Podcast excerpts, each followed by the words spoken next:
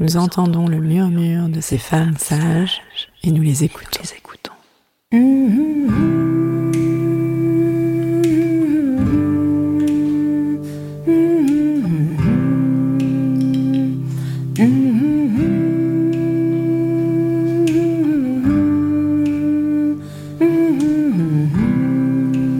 Elles sont gynécologues, sages-femmes, ostéopathes, psychologues, historiennes, toutes œuvrent à leur façon en faveur d'une prise en charge globale de la santé des femmes.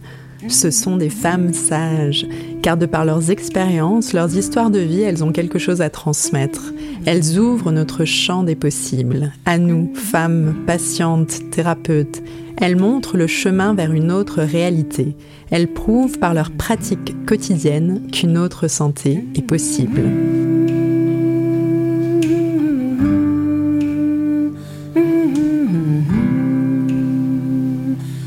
2013, une enquête nationale auprès d'étudiants en médecine rendait compte des violences subies durant leurs études. D'autres enquêtes ont été publiées depuis, notamment celle d'Amélie Jouot, qui a réalisé en 2020 sa thèse de médecine générale sur les violences subies par les étudiantes en médecine générale.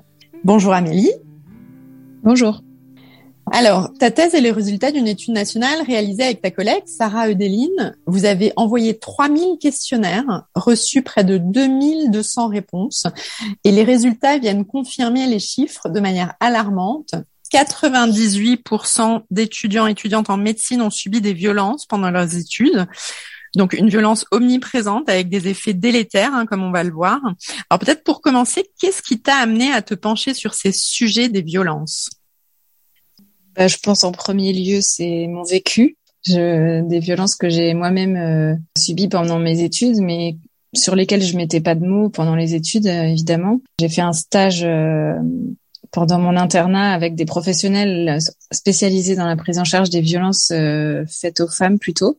Et là, j'ai compris plusieurs choses, notamment que les situations que j'avais vécues étaient anormales, qu'elles avaient des conséquences sur ma vie professionnelle ou d'étudiante et puis personnelle aussi. Et euh, que c'était difficile de les aborder avec d'autres étudiants étudiantes ou professionnels encadrants comme euh, les victimes euh, les autres victimes de violence en fait. Pas forcément les que les étudiants mais les victimes de violence en général ont du mal à aborder ces, ces problèmes là donc ça ça a été une phase de soulagement déjà de comprendre et aussi colère en quelque sorte et envie de et besoin de partager ce vécu. puis j'ai lu l'ouvrage euh, Omerta à l'hôpital de Valérie Oslander, euh, qui est un recueil de témoignages d'étudiants en santé qui subissent des violences, puis euh, suivi d'un de d'avis d'experts à propos de ces violences. Et là, j'ai en lisant ces témoignages, je, me reconnaissais hein, tout à fait dans dans ce qu'il décrivait. Et puis j'éprouvais un peu de, de honte, de dégoût, un peu comme quand on subit des violences. J'en ai parlé donc avec mon maître de stage qui était euh, Gilles Lazimi et puis euh, il m'a écouté. Donc ça, ça fait du bien. Et puis euh, il m'a aussi proposé qu'on fasse un travail de thèse là-dessus parce que je cherchais un sujet de thèse. Et voilà comme ça, comment ça a commencé. Et du coup, c'est pas c'est pas forcément coutume en médecine de commencer un, un travail là-dessus. J'étais en stage avec une une autre co-interne euh, qui s'appelle Sarah Eudeline. Euh, évidemment, on est on a discuté de tout ça, on est devenus amis et puis on s'est lancé toutes les deux ensemble dans ce travail de thèse. Donc euh, voilà, qui a duré deux ans et demi. Et alors justement, euh, tu parlais de, bah, de, il y a ton témoignage, les, témoignages de, dans le livre Omerta et bah, dans votre thèse, euh, il, y a, il y a plusieurs témoignages, hein, il y en a 120 pages et c'est des témoignages. Euh, alors j'en ai lu quelques-uns, ils font froid dans le dos. donc on, voit à travers ces témoignages que les étudiants, les étudiantes se confrontent à un, un sexisme structurel, une profonde hein, culture de la violence. Alors ce que j'aurais envie de te demander, c'est quelles sont ces formes de violence, par qui elles sont exercées, dans quel lieu? Alors, les, les, formes de violence euh, qui, qui ont lieu euh, pendant les études de médecine sont les, mêmes violences que celles qu'on peut retrouver euh, quand on fait des études euh, chez les, les, femmes victimes de violences, les violences conjugales, les violences intrafamiliales, etc. Et nous, on a repris un peu ces, ces formes de violence pour notre questionnaire et donc on a étudié 19 formes de violence. Donc ça va de la violence psychologique telle que insulte, humiliation, mais aussi harcèlement moral qui sont, je, je répète euh, juste la définition, hein, des études, des violences euh, psychologiques mais répétées. puis les violences physiques, ensuite les donc involontaires ou volontaires. Involontaire, c'est un peu un peu comme tel que les épreuves physiques douloureuses, par exemple tenir une jambe dans un bloc opératoire pendant trois heures sans bouger, par exemple. Les violences donc sexuelles et sexistes, du harcèlement sexuel euh, aux propos sexistes jusqu'au viol. Et puis il y avait aussi le bizutage qui est euh, interdit depuis 1998. Et puis euh, il y avait aussi euh, les violences qu'on a appelées économiques dans la thèse, mais c'est plus le dépassement de, du temps de travail, des conditions de travail en fait. Donc toutes ces formes de violence là.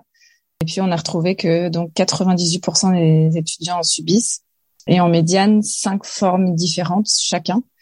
La, majorité c'est des violences psychologiques. Il y a 93% des étudiants qui en déclarent. 40% euh, subissent du harcèlement moral. Ensuite, des discriminations qui font partie des violences psychologiques. Hein. Donc là, il y a plus de 60% des étudiants et étudiantes qui déclarent avoir subi des discriminations au cours de leurs études. Là, ça va euh, en majorité, 50% c'est des discriminations sur le genre, puis euh, des discriminations sur l'apparence physique, par exemple la grossophobie, la façon de s'habiller, etc., la coiffure les discriminations, bah, le racisme, euh, les discriminations euh, en tout genre en fait. Les, les, deux majoritaires, ce sont les violences de genre, les violences sur l'apparence physique, et ensuite c'est euh, toutes les autres existent à moins de 10% à peu près dans, dans notre dans nos résultats. Ensuite, il y a les violences sexuelles qui sont qui sont décrites par 53,5% des étudiants étudiantes. Donc c'est majoritairement des étudiantes là pour le coup. Un chiffre euh, impressionnant quand même. Mhm. Un chiffre impressionnant.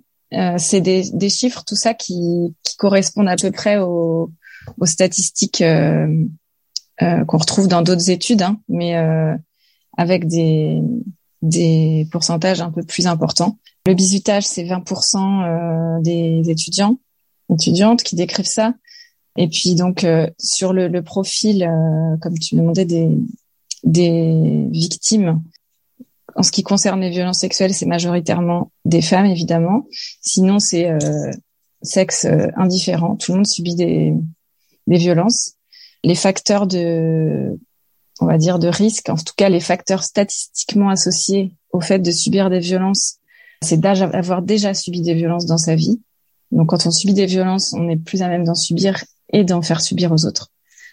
C'est le fait d'être en mauvais état de santé, c'est le fait d'avoir euh, d'être une minorité sociale qui qui est un facteur associé statistiquement. Alors on dit pas forcément que c'est une cause, on, sait juste que ça se rapproche statistiquement et que c'est euh, dans cette étude comme dans d'autres des facteurs de surexposition aux violences. Mhm. il, y avait, il y avait aussi euh, la question de des personnes qui exercent. Voilà, exactement. Voilà, les auteurs autrices. Donc c'est en grande majorité les supérieurs hiérarchiques d'autres soignants, mais qui sont euh, des encadrants en fait, plutôt donc on peut on peut les mettre un petit peu dans le dans le même groupe, des supérieurs hiérarchiques euh, qui qui influent ces violences. Pour les violences sexuelles, c'est majoritairement des hommes qui les exercent sur euh, les victimes qui sont des femmes, mais pour toutes les autres formes de violence, ce sont indifféremment des hommes et des femmes. Le lieu des violences, c'est on avait dans le questionnaire demandé les différents lieux de stage en fait, mais aussi les lieux de vie public, à la fac, euh, les, lieux de cours et tout ça. Donc les violences, on en retrouve partout. Il n'y a, pas un terrain de stage qui est euh, épargné, mais c'est majoritairement quand même à l'hôpital que qu'on en retrouve le, plus et dans les services de médecine et de et d'urgence. Donc les services de médecine, c'est euh, les services de spécialité médicale comme par exemple la pneumologie, la, il y en a pas plus en pneumologie hein, du tout, c'est juste un exemple. Donc les services de spécialité médicale. Dans la thèse, tu expliques qu'il y a des facteurs propres hein, aux études de, médecine qui font le lit euh, des violences. Donc il y a la notion de vocation, l'organisation verticale, hein, sans contre-pouvoir, les méthodes pédagogiques délétères. Euh, tu dis, je cite, cette culture de la violence est inhérente à la formation médicale et aux relations entre soignants elle se transmet de génération en génération comme une pratique éducative à laquelle on se conforme.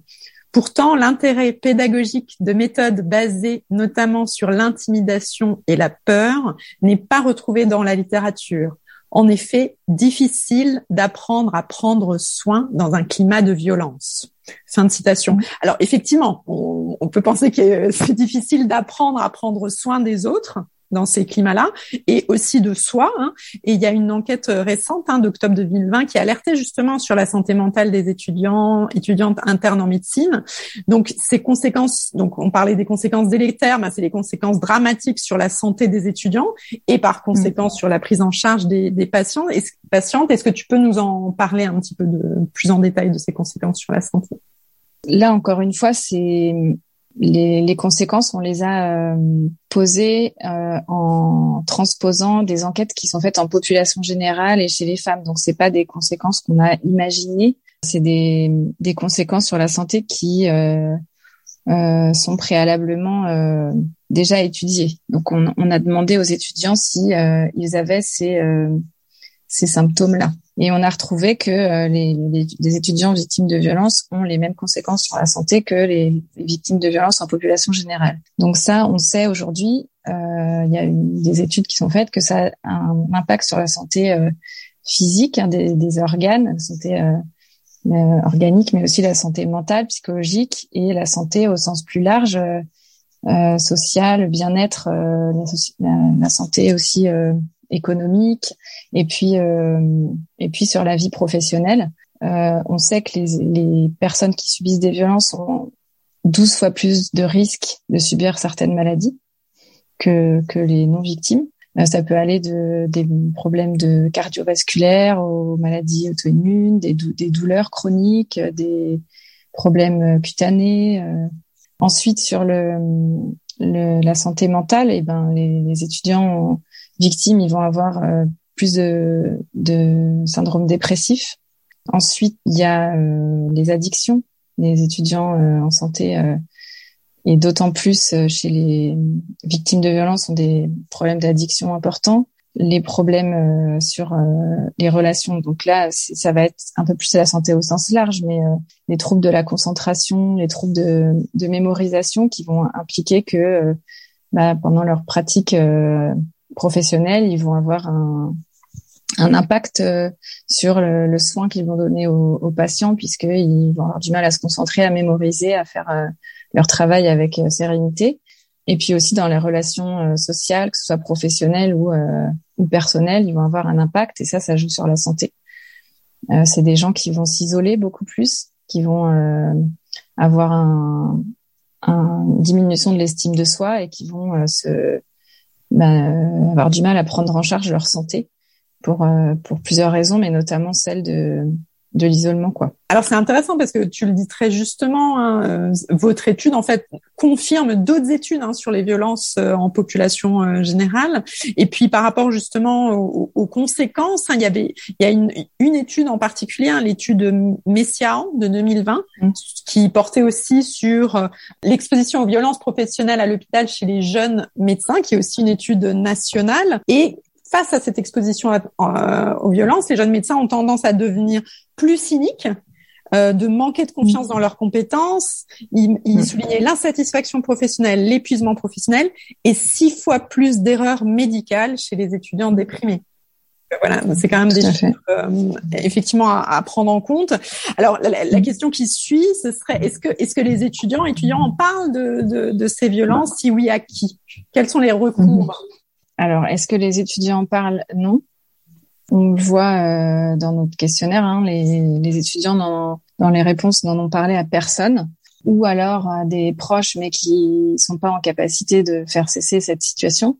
Et par contre, en fait, dans chaque question qu'on posait, on laissait un petit place pour euh, des d'expression libre en se disant bah ils vont pas répondre parce que c'est énervant de répondre toujours à des questionnaires de thèse. Et puis en fait finalement on a on a recueilli 120 pages de témoignages. Donc finalement on se rend compte euh, bon là c'est ça c'est pas une étude mais on se rend compte que quand on laisse un espace euh, de parole euh, en sécurité bah, en fait les étudiants ils parlent. Et ils disent ils disent la vérité. Ils disent des choses tout à fait des descriptions très concrètes de ce qu'ils ont vécu. Donc dans la réalité ils parlent pas donc il y a bien une raison pour ça et c'est comme toutes les autres victimes de violence, ils parlent pas.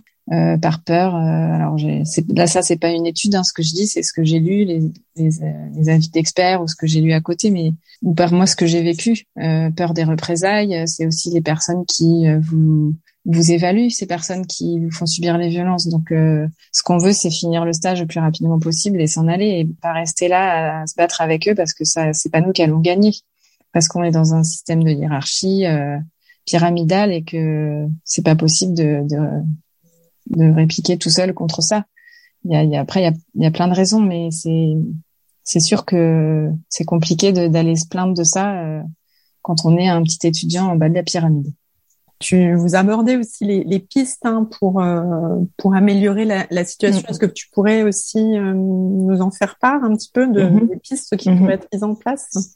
En tout cas, qui sont réfléchis actuellement. Ouais, ouais qui sont réfléchis. En fait, euh, sur la fin de, du travail de thèse, on, vu les chiffres qu'on avait et les conséquences sur la santé, on, on se disait que les solutions envisagées, euh, c'était un peu euh, à envisager comme d'un problème de santé publique en quelque sorte.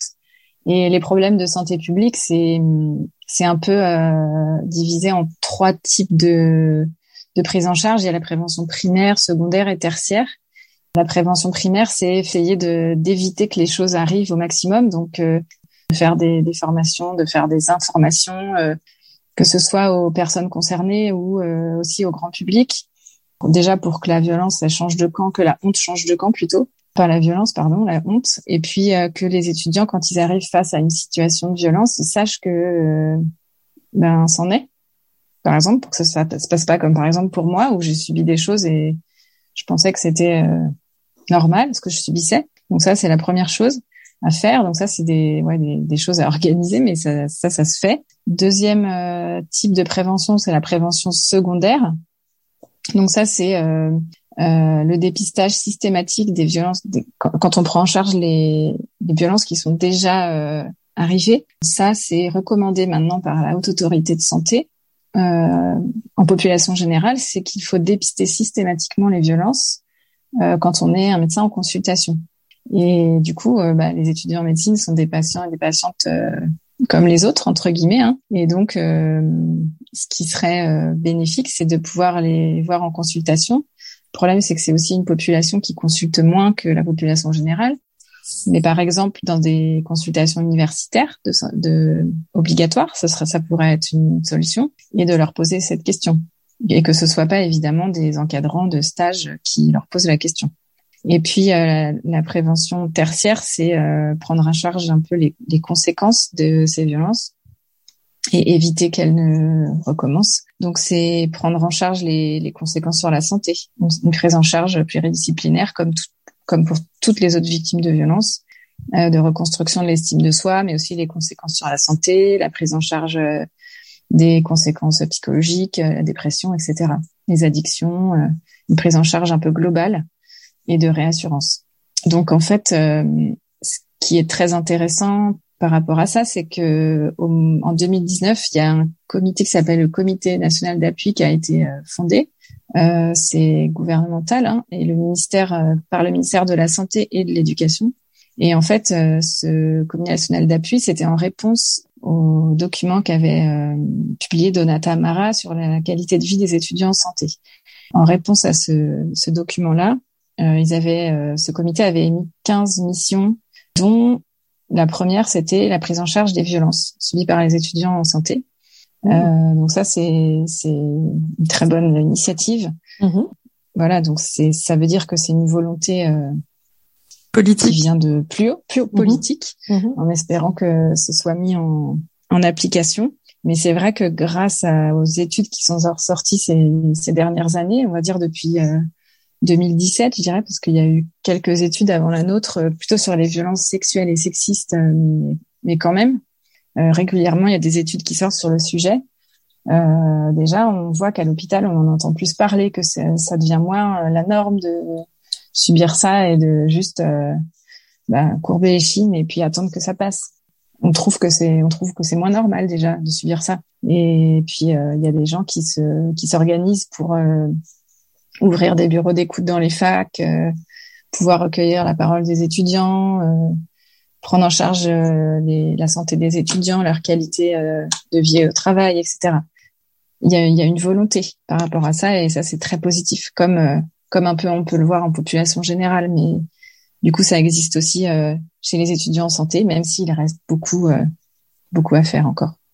Bah, en tout cas, merci infiniment hein, pour euh, pour euh, pour ce témoignage. Et oui, effectivement, c'est bah, c'est très bienvenu que que les violences soient prises en charge, y compris euh, les violences, bien entendu, dans les apprentissages, sachant qu'en plus, il y a les, les, violences sont sont multiples, hein, puisqu'il y a les, violences effectivement bah, des supérieurs hiérarchiques, il y a les violences qui peuvent venir des patients, il y a les violences qui peuvent venir du système économique aussi. Mm-hmm. Donc effectivement, je pense que c'est important de prendre soin des, des étudiants étudiantes en médecine parce mm. que voilà pour prendre euh, soin de la population générale de la population de manière générale euh, mm. alors justement lutter euh, contre le sexisme les violences dans le domaine de la santé c'est tout l'objet de l'association pour une meuf hein, dont tu fais partie mm-hmm. Est-ce que tu peux nous parler justement un peu plus de, de cette association Quels en sont les membres mm-hmm. Présenter les, les actions? Mm-hmm. Bien sûr. En fait, c'est une association qui existe depuis 2017 Mhm. Euh, c'est un groupe de personnes qui se sont connues euh, à la base, si je me trompe pas, elles sont connues sur euh, les réseaux sociaux, sur Twitter. Mhm. Et elles discutaient justement de tous ces sujets-là et Sachant que c'est des soignants pour, il me semble, hein, des soignants soignantes. Hein. Mhm. Voilà, c'est une association de soignantes et quelques soignants qui sont bon, ça va de, ça peut être des orthophonistes, sages-femmes, médecins, euh, ostéopathes, euh, des personnes qui, qui dont le travail est de prendre soin des autres et donc qui se sont retrouvées comme ça sur les réseaux sociaux avec une euh, besoin de parler euh, d'une autre façon de ce qui ce qui vivaient dans leur vie professionnelle et d'étudiants et d'étudiants. Et du coup, elles ont à la base monté cette association donc après ces discussions-là, parce que ça, déjà ça leur faisait du bien de discuter ensemble, et puis pour euh, un peu donner un nouveau regard sur euh, la façon dont on peut analyser les choses en fait. Et donc cette association, elle a pour but de lutter contre le sexisme dans le soin, en fait toutes les discriminations qu'on peut trouver dans le soin, en tant que patient, mais en tant que soignant aussi. Donc euh, par exemple, ce travail de thèse, ça peut faire partie de ce dont on parle dans, dans l'association. Par exemple, on va faire des, des, des informations ou des formations sur euh, les consultations gynécologiques bienveillantes. On va aussi euh, parler euh, de la grossophobie. On va parler de toutes les discriminations dans le soin. Donc, on fait des, on se forme nous-mêmes hein, avec, on fait intervenir des personnes extérieures, mais on donne aussi des ateliers, des formations. on prend des sujets précis et puis on, on discute quoi. Ça fait, c'est aussi euh, façon de parler avec des gens qui auprès de qui on se sent compris. Et puis, euh, et puis de donner aussi un nouveau regard sur euh, ces sujets-là, quoi, qu'on n'entend pas forcément dans les universités ou dans nos stages. Voilà, c'est un peu le message euh, de cette association. Mhm, avec des positions euh, très militantes hein, au sein du très militantes. Mhm. discours médical. Alors il y a tout effectivement euh, toutes les formations sur euh, la question des discriminations, la consultation gynécologique bienveillante, euh, mhm. les questions de contraception, hein, sur des réflexions sur l'accès à la contraception gratuite en libre service sans prescription médicale, la question de l'IVG aussi. Hein. Donc voilà, c'est intéressant qu'il y ait aussi justement, je pense, bah, cet élan collectif, espace de discussion, de parole, ce que tu disais, voilà entre soignants soignantes, sachant que justement, je pense que ça rejoint aussi, euh, ça peut rejoindre des associations de patientes, donc euh, mm, mm. des réflexions Tout communes. À fait. Hein. Tout à fait. Dans le dans le même euh, genre de de ben dans la même veine, dans ma l'université dans laquelle j'ai j'ai été interne, c'est Paris 13 à Bobigny. Mm-hmm. les, les, la fac fait intervenir des patients enseignants depuis mhm. quelques années. Et en fait euh, qui sont au, cœur des cours euh, même, au même titre que les médecins qui nous font des enseignements. Et ça apporte un nouveau regard euh, sur les pathologies et la façon dont on les vit. Et pour les étudiants c'est c'est très enrichissant parce qu'en fait on apprend des choses qu'on pourrait pas apprendre s'ils n'étaient pas là sur le, le vécu l'accompagnement sur la vie à côté de la maladie ça va pas être forcément sur les organes, etc. Mais c'est c'est une connaissance, un savoir qui est très très euh, pertinent pour bien prendre en charge une personne dans son ensemble. Et ça, ça, ça remet le, patient au centre de, de la prise en charge plutôt que les organes, etc. Mm. Et ça, ça permet de, euh, de, de, réfléchir un peu plus globalement sur euh, bah, ce qu'on veut, ce que c'est que le soin, quoi. Les Femmes Sages est un podcast de Géraldine Grenet, réalisé par Mathieu Sisviller sur une musique originale de Noufissa Kabou et Emmanuel Simula. Retrouvez-nous chaque mois pour un nouvel épisode, et d'ici là, prenez soin de vous.